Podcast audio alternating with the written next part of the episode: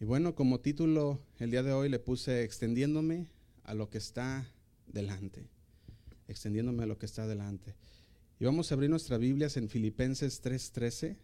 Filipenses 3, versículo 13. Y vamos a leer lo que aquí el apóstol Pablo le hablaba a la iglesia en Filipos. Y les dice así, en el 13. Dice, hermanos, yo mismo no pretendo haber, haberlo ya alcanzado, pero una cosa hago, que dice, olvidando ciertamente lo que queda atrás y extendiéndome a lo que está delante. Yo he visto algo que en todo creyente llega un momento en la vida de todo creyente en su caminar en Cristo que parece que ha llegado a su meta final en, un, en cierto punto. ¿Verdad? De repente se inunda el creyente de una seguridad, un sentimiento de confianza y muchas veces no confianza en Dios, sino confianza en lo que han logrado, confianza en lo que han logrado espiritualmente, confianza en otras cosas menos en Dios. Y, y he podido ver cómo eso no permite que los cristianos puedan avanzar hacia una madurez. ¿Verdad? Porque tienen ciertas cosas en las cuales ellos pensaron en cierto punto, ya llegué a una madurez, ah, pues ya tengo, estoy viviendo en una confianza en Cristo, estoy confiado, pero el apóstol Pablo les decía a los de, a los de Filipo, les decía, yo todavía estoy en ese camino, yo todavía no lo he alcanzado, yo todavía estoy en la pelea, yo todavía estoy en la carrera. Y eso es lo que le estaba diciendo.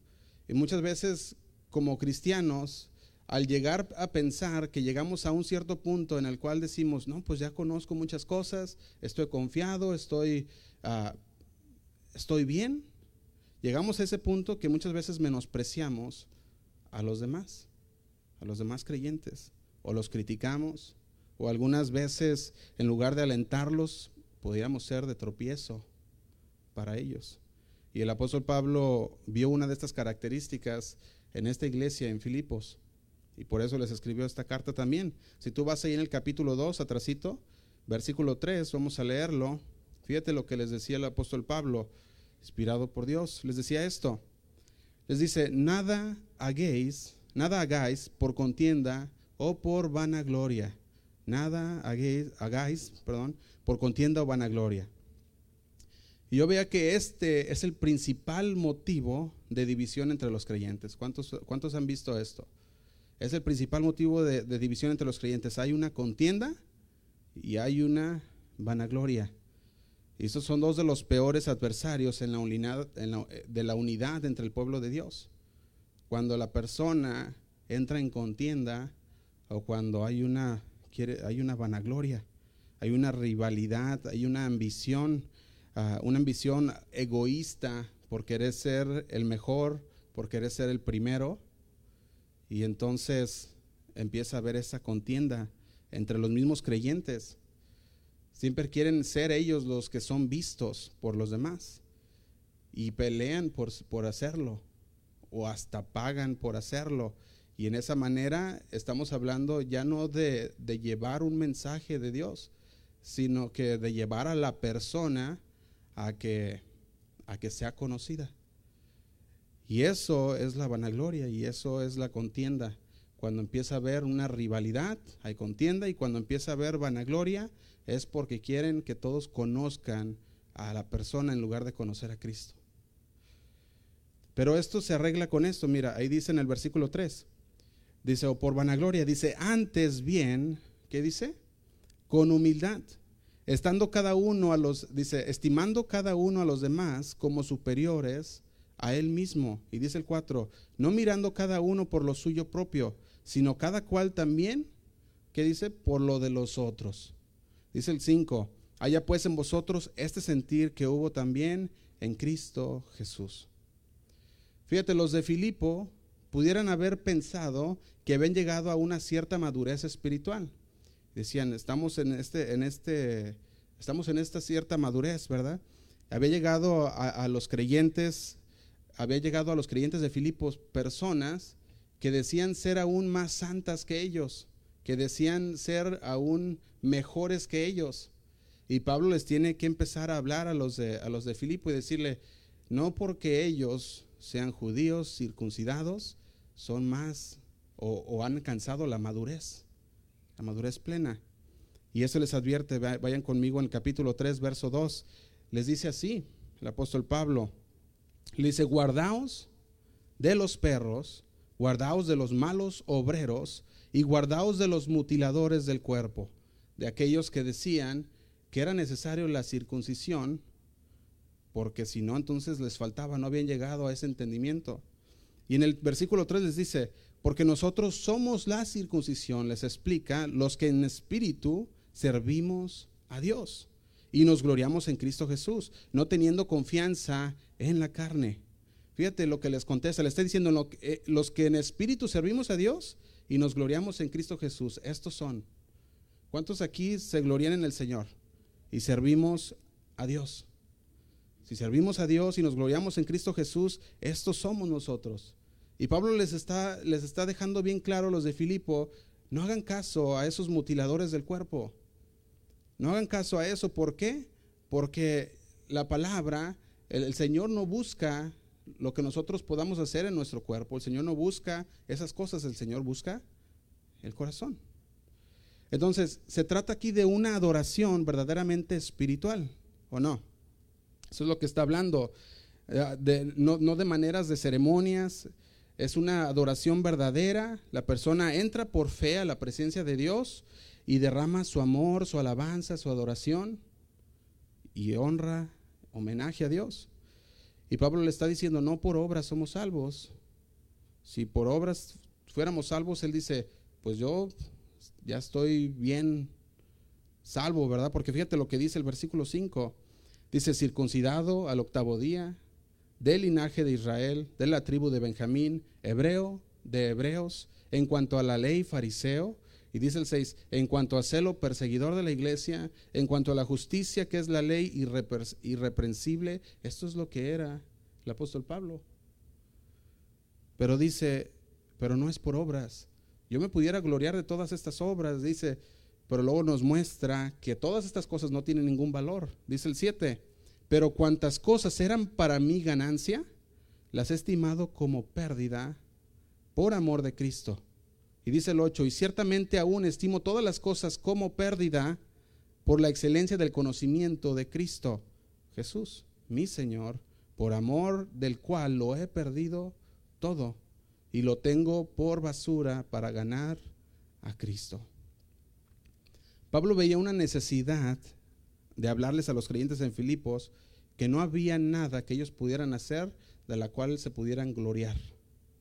Nadie había llegado a ser completamente perfecto aún. Pablo mismo les dice, ni yo mismo, sino solamente Cristo fue perfecto. Fíjate, él consideró todos sus logros, todos sus esfuerzos como algo carente de valor. O sea, eso es basura en comparación con la excelencia del conocimiento de Cristo.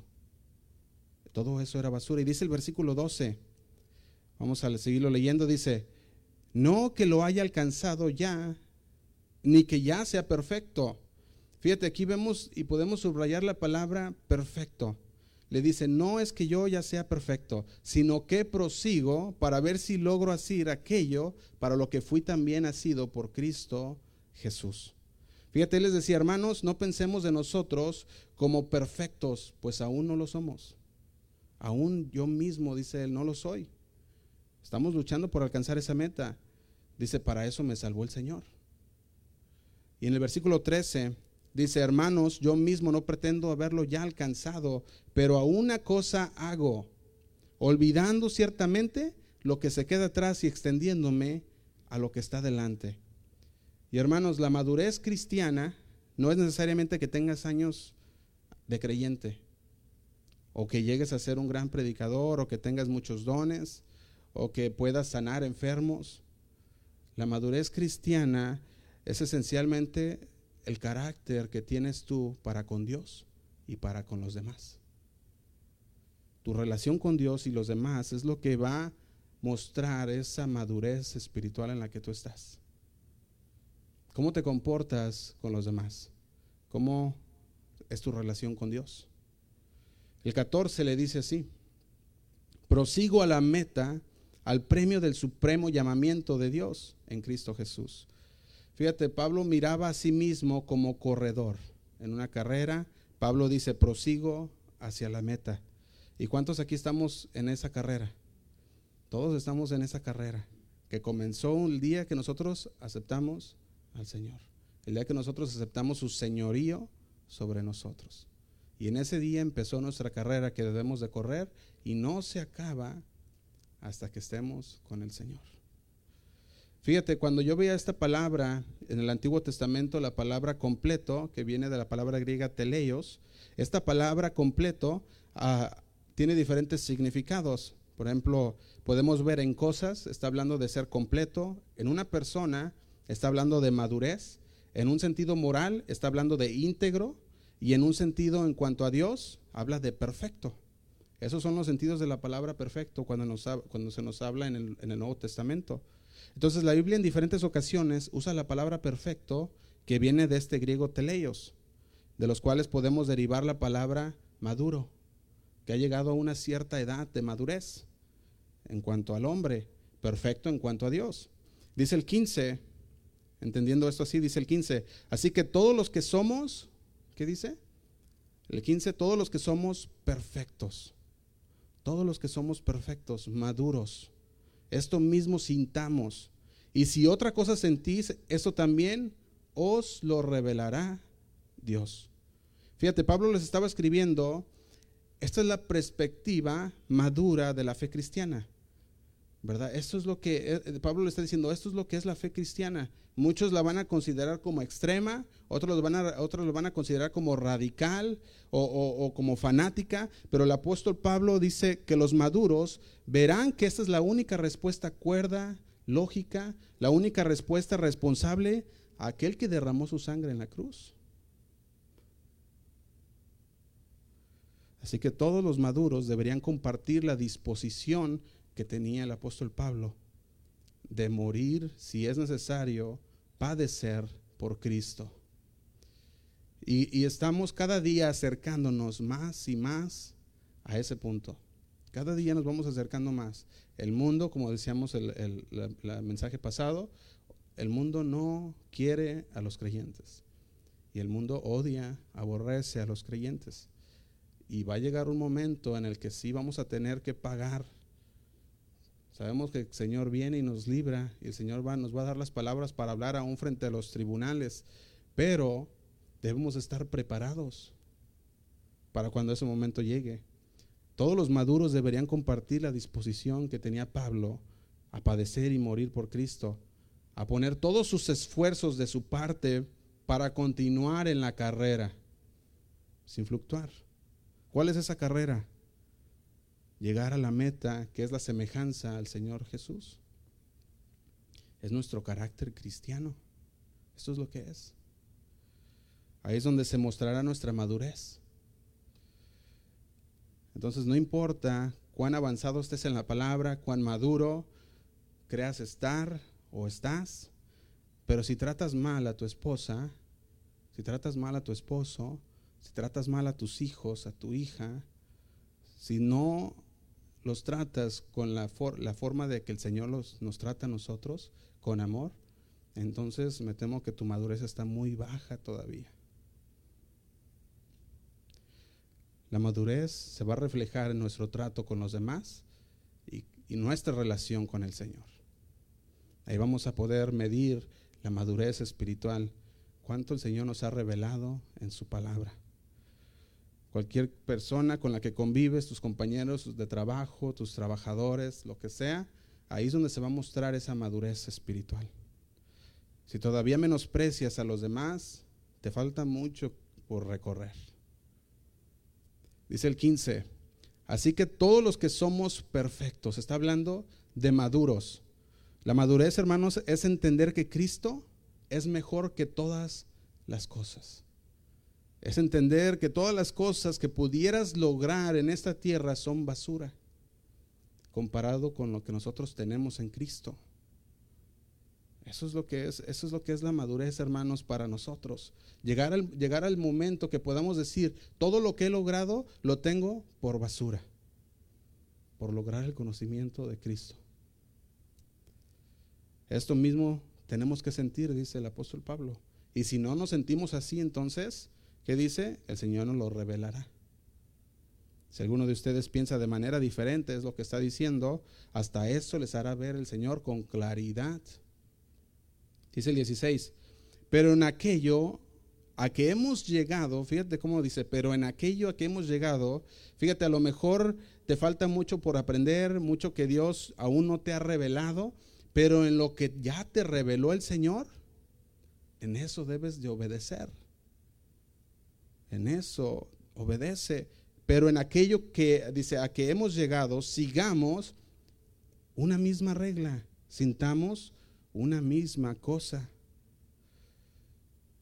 Y yo veía algo, la razón en que la, eh, por la cual en la actualidad tenemos una cristiandad tan cómoda, una cristiandad autocomplacida, que, que empezamos a pensar que podemos nosotros solos, es porque en realidad no queremos conocer la verdad.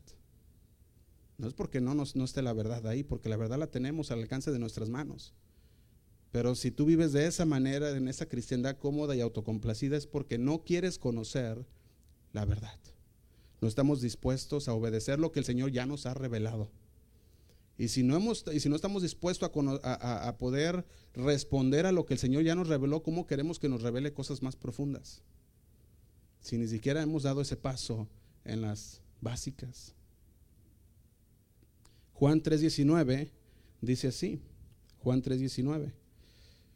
Dice, y esta es la condenación, que la luz vino al mundo y los hombres amaron más las tinieblas que la luz, porque sus obras eran malas.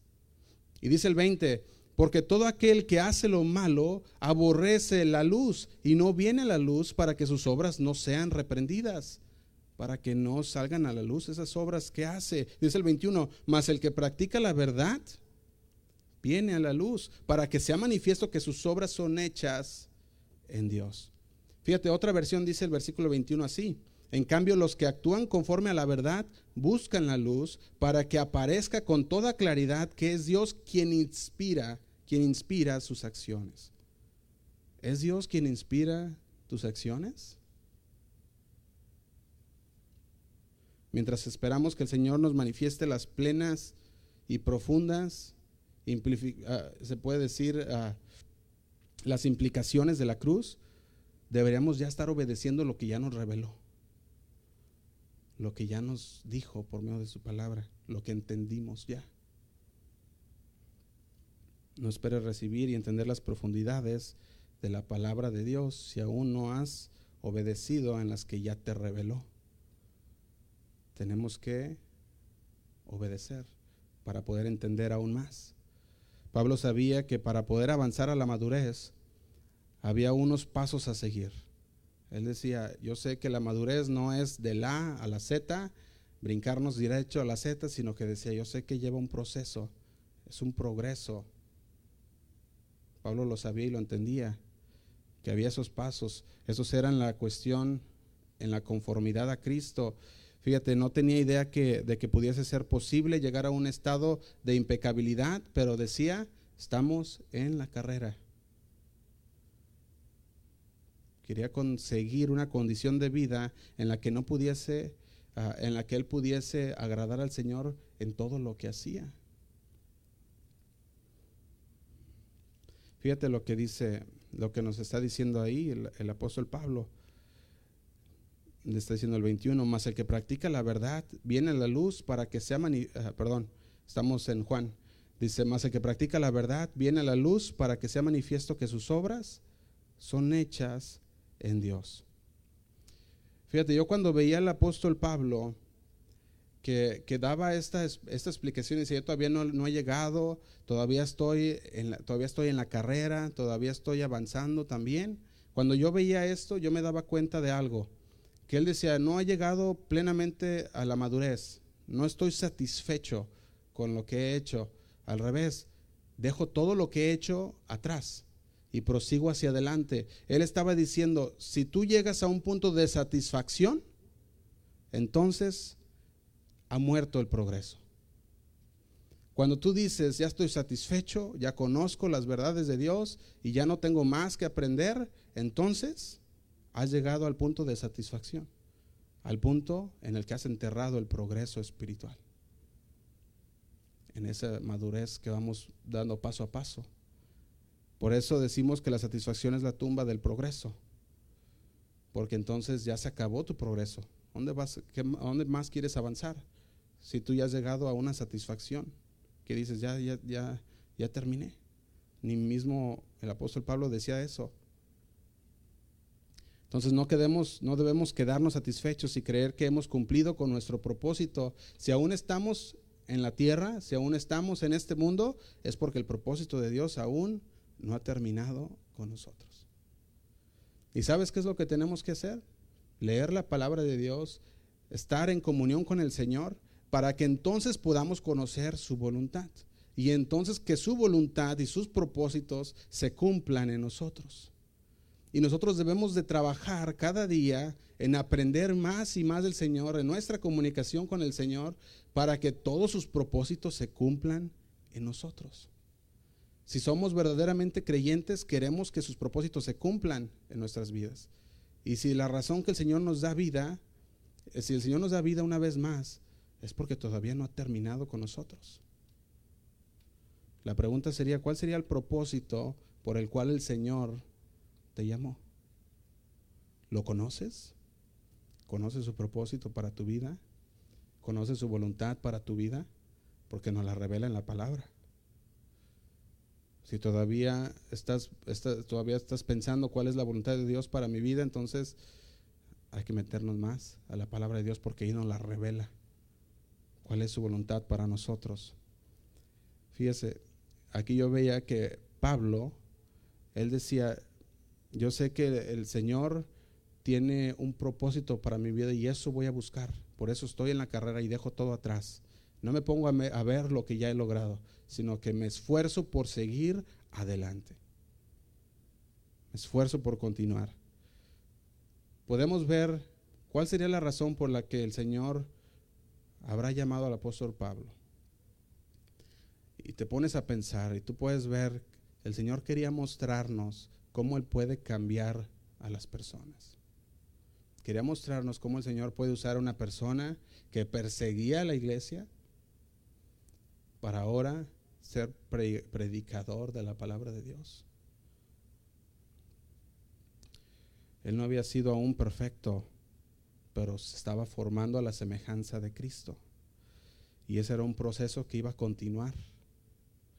Y Pablo estaba profundamente movido en su corazón para esta obra, ¿verdad? De la gracia, que Dios prosiguiese en su corazón y, que siguiera profundizando en su corazón.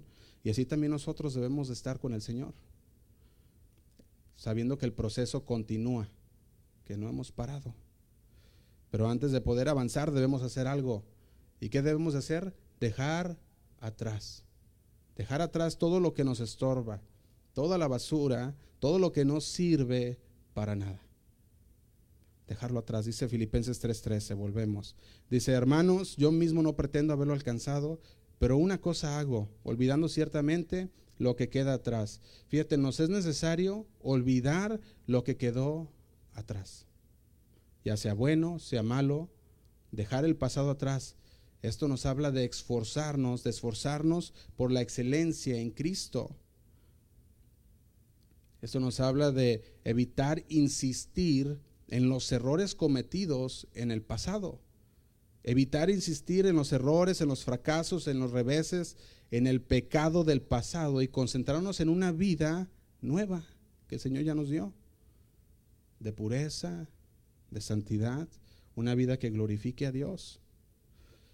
Cuando nosotros nos aferramos a los males que otros nos hicieron y nos aferramos a ellos, y decimos, eh, yo creo hasta, hasta todavía dices, ¿verdad? No, y, ya te platiqué de lo que me hicieron o, ya, o, todo lo que ah, me causaron. Y nosotros decimos, pues ya como 20 veces, ¿verdad? y vemos que todavía falta ahí algo, ¿verdad? A lo mejor, a lo mejor ya perdonaron, pero todavía no olvidan. Sabemos que olvidar es difícil para el hombre, ¿verdad? Pero si todavía lo recuerdas y todavía trae en tu corazón así un sentimiento de coraje, entonces no has perdonado aún. Pero si lo recuerdas y dices, ya, pero lo bueno es que ya lo perdoné y no importa. Si hay un sentimiento de que dices, ya, ya, Señor, ah, no tengo nada contra ellos, es porque en realidad sí hubo un cambio en ese corazón y en realidad sí lo perdonaste. Fíjate, muchas veces se recuerda mucho lo que ya no se debería recordar. Y decíamos el domingo pasado, Satanás va a hacer todo lo posible por recordarte cada detalle, cada detalle de alguien que te hirió. ¿Verdad? ¿Cuántos hemos sido heridos alguna vez? Pienso que todos, ¿verdad? Yo he sido herido. Yo pienso que todos hemos sido heridos alguna vez y yo pienso que todos alguna vez fuimos ofendidos. ¿O no? ¿Verdad? Todos alguna vez hemos sido ofendidos. Pero si nos estancamos en la ofensa, si nos estancamos en lo que nos hicieron, nunca vamos a poder avanzar. Nunca vamos a poder vivir el presente y poder ver más allá lo que el Señor tiene para nosotros, porque siempre vamos a estar viviendo en el pasado. Viviendo en lo que ya pasó en lugar de lo que está el Señor dándonos el día de hoy y de las oportunidades que el Señor nos da. Eso se le llama cortos de visión, porque no pueden ver más allá que el pasado y hasta les impide ver el presente. Así que si les impide ver el presente, pues mucho menos pueden ver más allá porque se aferran a vivir en el pasado. Fíjate, 2 de Corintios 5, 16, vamos a leerlo. 2 de Corintios 5, 16, dice así. Dice, de manera que nosotros de aquí en adelante, fíjate, ¿de cuándo? De aquí en adelante está hablando de cuando aceptamos al Señor como nuestro Señor. Cuando decidimos bajarnos del trono de nuestro... Uh, ahora sí que bajarnos del trono de, nuestra vida y dejar que el Señor sea el que gobierne. Desde ahí en adelante dice, a nadie conocemos según la carne. Y aun si a Cristo conocimos según la carne, ya no lo conocemos así. dice del 17, de modo que si alguno está en Cristo, ¿qué dice? Nueva criatura es. Las cosas viejas, ¿qué pasaron? Las cosas viejas, ¿verdad? Dice ya, ya no están aquí. Adiós se fueron, ¿verdad? Dice, pasaron, ¿eh? aquí todas son hechas nuevas. Y luego dice el 18, dice, y todo esto proviene de Dios, quien nos reconcilió consigo mismo por Cristo y nos dio el ministerio de la reconciliación. Fíjate, nos está diciendo, ahora tenemos una vida nueva en Cristo, ahora te debes de enfocarte en lo que está por delante, no en el pasado no en lo que dejaste atrás, no en tus logros, no en tus errores, sino en lo que Cristo tiene para ti, conociendo ahora su voluntad. Por eso es necesario leer la palabra de Dios, para que conozcamos cuál es su voluntad para nuestras vidas y entonces podamos esforzarnos para seguir adelante en los caminos de Dios y así conocer y hacer todo lo que el Señor tiene planeados para nosotros a partir de la salvación. Dice el 20. Dice así que somos embajadores en nombre de Cristo, como si Dios rogase por medio de nosotros. Y os rogamos en nombre de Cristo, reconciliaos con Dios. Reconciliaos con Dios. Y muchas veces lo hemos leído y decimos, ah, ya me sé de memoria. Una nueva vida en Cristo. El Señor nos ha dado una, una nueva vida dejando atrás todo el pasado Decimos de modo que si alguno está en Cristo, y lo leemos y lo leemos y lo leemos, pero la pregunta es, ¿lo has puesto en obra en tu vida? ¿En realidad has dejado el pasado atrás? ¿En realidad te estás esforzando para seguir adelante? ¿En realidad lo aplicas? Porque lo conocemos, pero pocos lo aplican. Si alguno está en Cristo, nueva criatura es. Las cosas viejas pasaron. Apliquémoslo a nuestra vida. Que la vida nueva en Cristo nos lleve hacia adelante y no a ver lo que pasó atrás. Podemos ver historias en la Biblia de personas que voltearon hacia atrás y no fue nada bueno. Mirar atrás es volver atrás. Tenemos que nosotros mirar enfrente, seguir avanzando. Fíjate, las razones principales por las cuales muchos creyentes abandonan la iglesia, abandonan el congregarse y, muchas veces, y eso es lo peor, abandonan a Cristo, es por una ofensa o porque les dijeron algo, porque les ofendieron, ¿verdad? Pero a veces por alguna actitud de algún otro hermano. Y fíjate, qué falta de madurez. Muchas veces por la culpa de miembros inmaduros, otros inmaduros se van. Y no podemos estar así. Tenemos que empezar a caminar en, los caminos de Dios, en la palabra de Dios, alcanzando una madurez espiritual y, con, y reconocer cuando hay de parte de otros una inmadurez y decir, bueno, pues que el Señor siga, que el Señor ahora sí les ayude, ¿verdad? Muchos dicen, ya no quiero saber nada de Dios. ¿Por qué? Porque el hermano me hizo esto. Porque el pastor me hizo esto. O cualquier cosa, ¿verdad? A veces son cosas muy, así muy insignificantes, pero para la persona no lo era. Entonces hay muchos cristianos que escuchan la palabra de Dios constantemente, van a la palabra de Dios, ¿verdad? Y la leen, pero no hay esa conexión, no hay, no hay esa relación con Dios. ¿Y qué pasa con esas personas? Nomás la leen, pero no hay ningún cambio en sus vidas. La leen, la leen y no hay ningún cambio. No, no son transformados por medio de la palabra, sino que solamente quieren leerla para contienda, para vanagloria, y en realidad no produce, no dejan que produzca nada en ellos. No deja que los lleve la palabra a la madurez espiritual, espiritual. Y por eso llega el estancamiento. Y un estancamiento estamos hablando no en el espíritu, sino en el pasado. Es el estancamiento que llega. Y el crecimiento espiritual requiere de un discípulo con coraje, un discípulo con esfuerzo, un discípulo que tenga voluntad propia de seguir al Señor.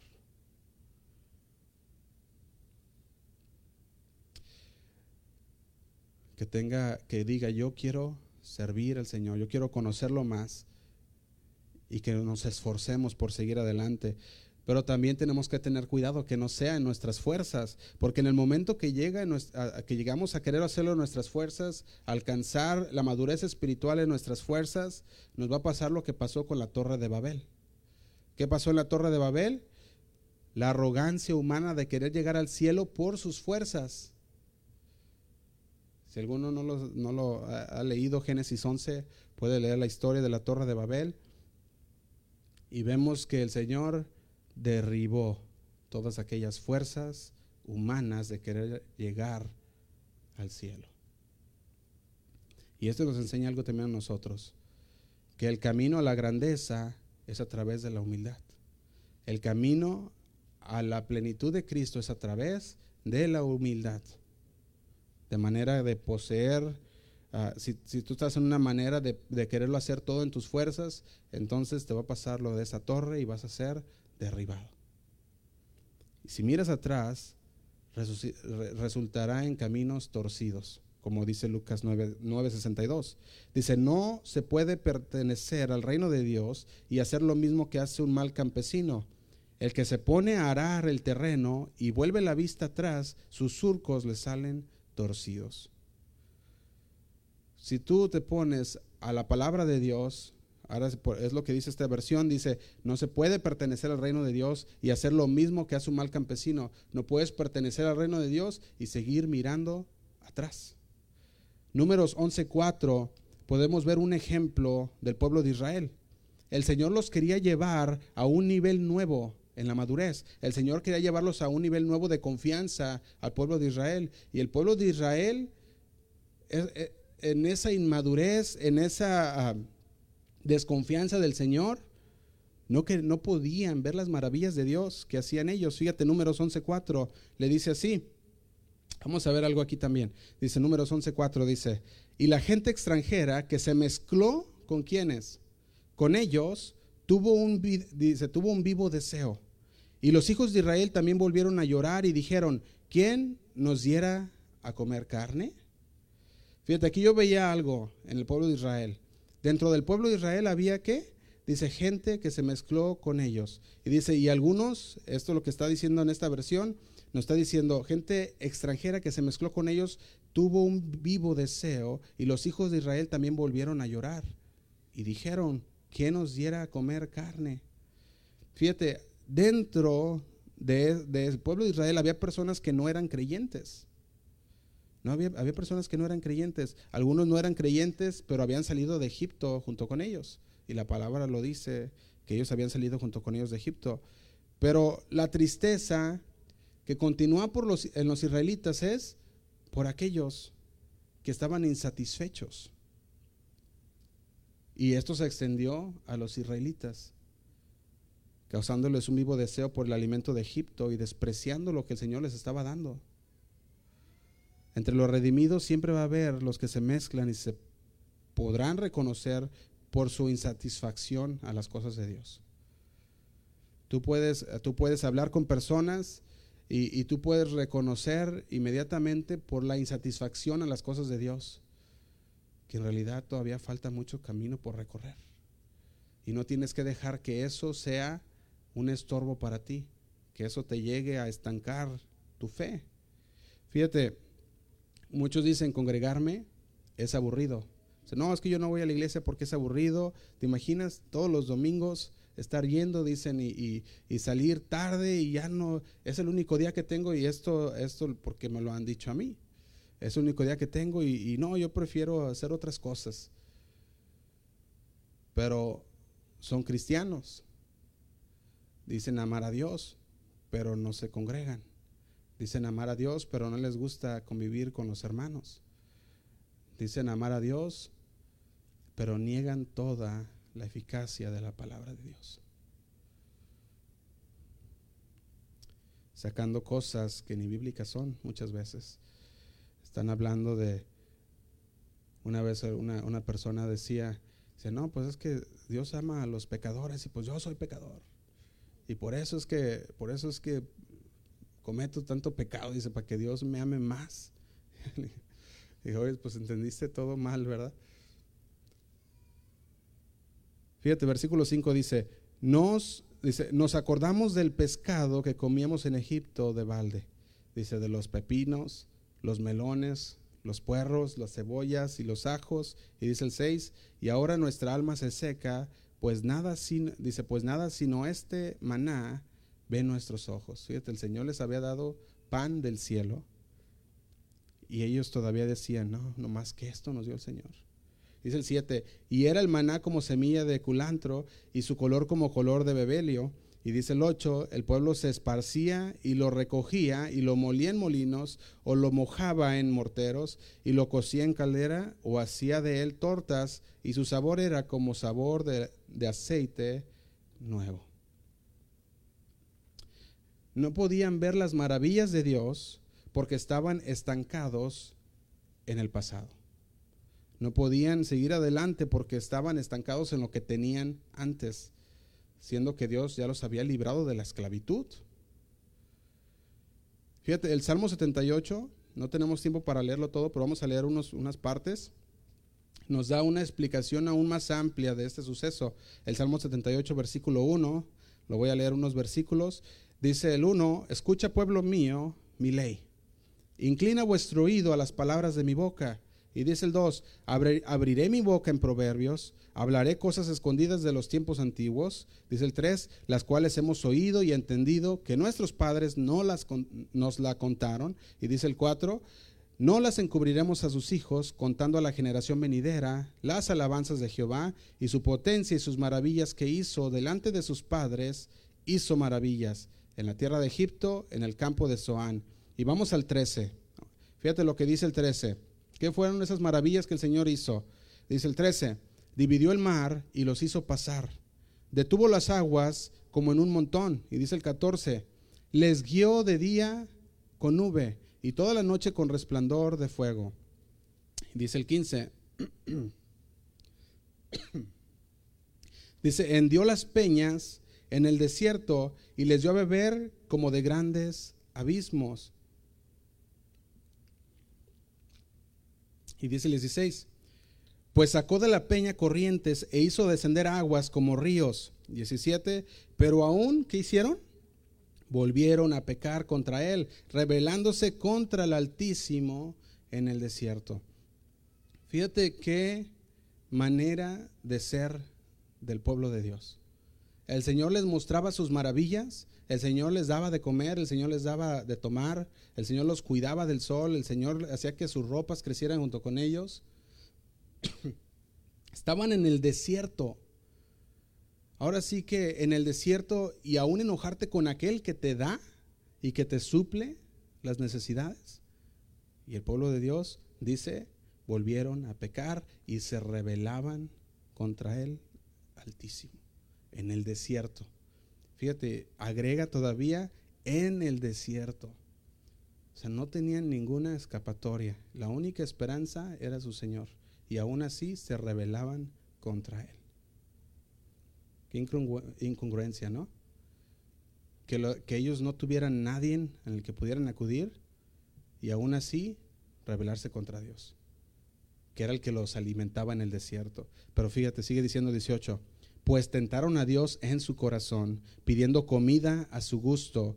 Dice, y hablaron contra Dios diciendo, ¿podrá poner mesa en el desierto? Y dice el 20, he aquí, ha herido la peña y brotaron aguas y torrentes inundaron la tierra, ¿podrá dar también pan? ¿Pondrá carne para su pueblo? es el 21, por tanto oyó Jehová y se indignó. Se encendió un fuego contra Jacob y el furor subió también contra Israel. Y dice el 22, por cuando, dice, por cuanto no habían creído a Dios, no habían confiado en su salvación. Hermanos, el mirar atrás es desconfiar de Dios. El mirar atrás es, es no confiar en Dios, como dice aquí. No habían confiado en su salvación. No habían creído a Dios.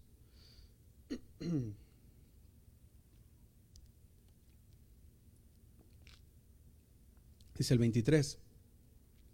Sin embargo, mandó a las nubes de arriba y abrió las puertas de los cielos e hizo llover sobre ellos maná para que comiesen y les dio trigo de los cielos. Y dice el 25, pan de nobles comió el hombre, les envió comida hasta saciarles, movió el sol, dice, movió el sólano en el cielo y trajo en su poder el viento sur e hizo llover sobre ellos carne como polvo, como arena del mar, aves que vuelan. El Señor les había dado todo. Pero ya aquí ya no era la voluntad de Dios. Aquí ya había pasado, ellos querían su voluntad de ellos. Y eso fue lo que pasó. Dice el 30, el 29. Comieron y se saciaron, les cumplió pues su deseo. Fíjate, el Señor les cumplió lo que, ah, querían esto, bueno, voy a cumplir su deseo. Dice el 30, no había quitado de, dice, no habían quitado de sí su anhelo, aún estaba la comida en su boca, dice el 31, cuando vino sobre ellos el furor de Dios e hizo morir a los más robustos de ellos y derribó a los escogidos de Israel.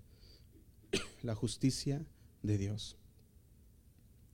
Cuando nosotros nos ponemos a ver la historia del pueblo de Israel, es una historia que aunque es una historia de liberación, es una historia muy triste ver cómo el pueblo, cómo el Señor mostraba sus mostraba toda su gloria, mostraba su poder y el pueblo seguía en las mismas pecando contra Dios. Y ahora sí que estaban ellos mismos luchando contra Dios en el desierto. Entonces Filipenses 3:13 dice, olvidando ciertamente lo que queda atrás y extendiéndome a lo que está delante Dijimos que si nosotros nos ponemos a mirar las cosas de atrás, no vamos a poder avanzar, no vamos a poder ver las maravillas de Dios. ¿Cuántas maravillas ha hecho el Señor en tu vida? El salmista decía, son innumerables, serían imposibles imposible contarlas. ¿Cuántas maravillas ha hecho el Señor? ¿Será congruente que nosotros miremos atrás? Olvidando ciertamente, dice el apóstol Pablo, lo que queda atrás y extendiéndome. Extendiéndome habla de un esfuerzo cuando tú te extiendes para agarrar algo es porque estás haciendo un esfuerzo por tomarlo. Extenderte significa hacer el esfuerzo, no, no, no, no nomás es avanzar, sino extenderte a lo que está delante. Está hablando de tener ese esfuerzo por las cosas de Dios. Estos son los privilegios, las responsabilidades de la vida cristiana, ya sea la adoración, el servicio, el desarrollo personal de nuestro carácter cristiano. Nos esforzamos. Y la Biblia es la que nos indica si estamos progresando o no a cuanto vamos leyendo la palabra, vamos a ir entendiendo si estamos en progresando en la palabra de Dios o no. La Biblia es la que nos va a indicar, va a ser ese, eh, eh, ese, se me olvidó la palabra, la que nos mide, ¿verdad? Hebreos 6.1, yo lo leo para que no lo, no lo busquen, ya lo hemos leído varias veces. Dice, por tanto, dejando ya los rudimentos de Cristo, ah, perdón, dejando ya los rudimentos de la doctrina de Cristo, vamos adelante a la perfección Dijimos que la palabra perfección de teleios era, había diferentes significados. Y aquí nos habla también una vez más de madurez. Vamos adelante a la madurez. No echando otra vez los fundamentos del arrepentimiento de obras muertas y empieza a hablarnos de, aquellas, ah, de aquellos rudimentos de los cuales ya aprendimos y ahora debemos de avanzar. Entonces, para avanzar hacia la madurez, debemos ya movernos, esforzarnos, esforzarnos hacia adelante.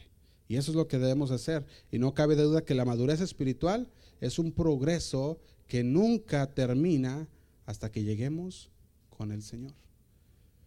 Y fíjate, y yo quería terminar esta serie con este mensaje. Y este, y este, este mensaje el, que, el Señor me mostraba decía, no, no, no, no podemos avanzar hacia una madurez si todavía están mirando atrás. No, podemos, no puedo mostrar a mi pueblo cosas más profundas si todavía no han obedecido las primeras que ya se les reveló. Y después el Señor me dio otro mensaje que va a ser para el siguiente domingo. Pero no lo pude terminar aquí, porque nosotros sabemos que la madurez es progresiva y va a ser conforme vamos yendo en la palabra de Dios. Pero también veía algo, fíjate, te voy a dar algún ejemplo, lo puedes anotar, lo puedes leer después, Génesis 19, 26. Te invito a que después leas la mujer de Lot que miró atrás. Sabemos la historia, pero hay muchas cosas ahí que nos, que, nos van a ayudar mucho también a cuidarnos. Fíjate, la Biblia nos habla de Lot, quién fue Lot, nos habla también que, que vivió en Sodoma, y Dios los saca de ahí y Dios les da una oportunidad de que rehicieran su vida, les da una oportunidad, les salvó la vida, esencialmente, pero siempre va a haber los que miran hacia atrás. Siempre van a ver los que miran hacia atrás. Y si miramos atrás no vamos a poder extender hacia adelante. No vamos a poder entender que Dios nos da una oportunidad más cada día, cada hora, de poder hacer las cosas bien de poder ponernos a cuentas con el Señor. Y si nosotros nos ponemos, nos ponemos a creer en nuestras posesiones, nos ponemos a confiar en todas las cosas que tenemos, nos ponemos a confiar en todo menos en la palabra de Dios, entonces vamos a ser como aquellos israelitas que se la pasaban nada más quejándose, diciendo, pues es que allá tenía esto, allá tenía el otro, y no vamos a poder ver las maravillas de Dios que nos da cada día. Quiero terminar con esto, hermanos. Vamos a, vamos a orar.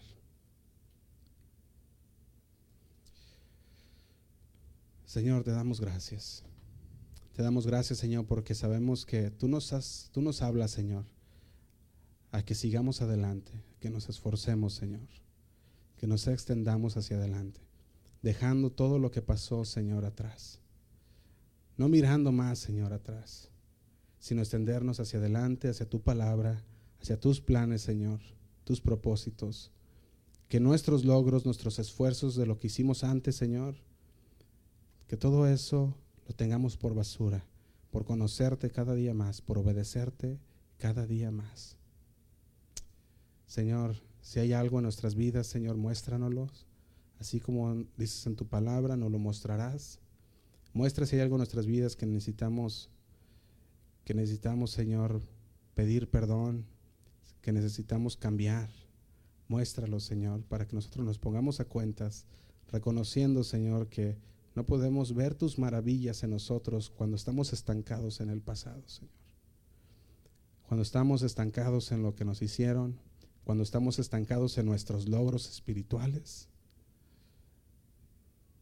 sino que vamos a poder ver tus maravillas cuando nos enfocamos en una relación completa, Señor, madura en ti. Cuando leemos tu palabra, Señor, para conocerte más, para caminar más, Señor, en ella. Ayúdanos, Señor. Te pido por cada uno de mis hermanos que están aquí en esta mañana, que esta palabra, Señor, no haya sido en vano, que esta palabra caiga en cada uno de sus corazones como una semilla, Señor, que va creciendo en sus corazones, que ellos puedan meditar en ella, que no se quede nada más ahí, Señor, sino que ellos puedan seguir meditando en ella y puedan continuar creciendo, Señor, porque tú eres el que das el crecimiento por medio de tu palabra, Señor.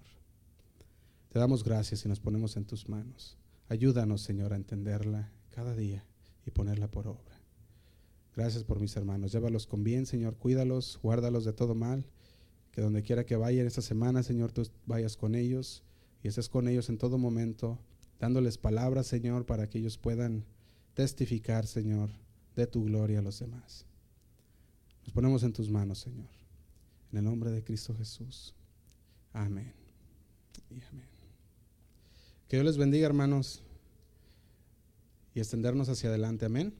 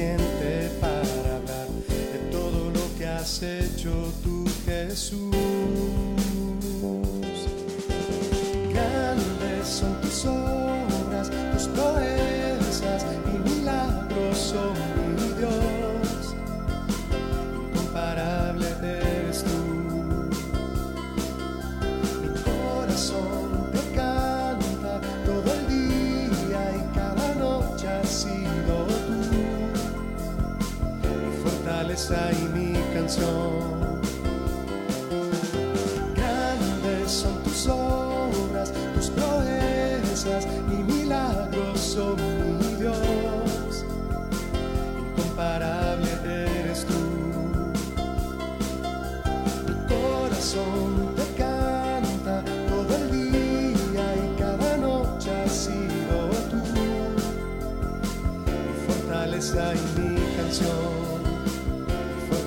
Fortaleza y mi canción, fortaleza y mi canción.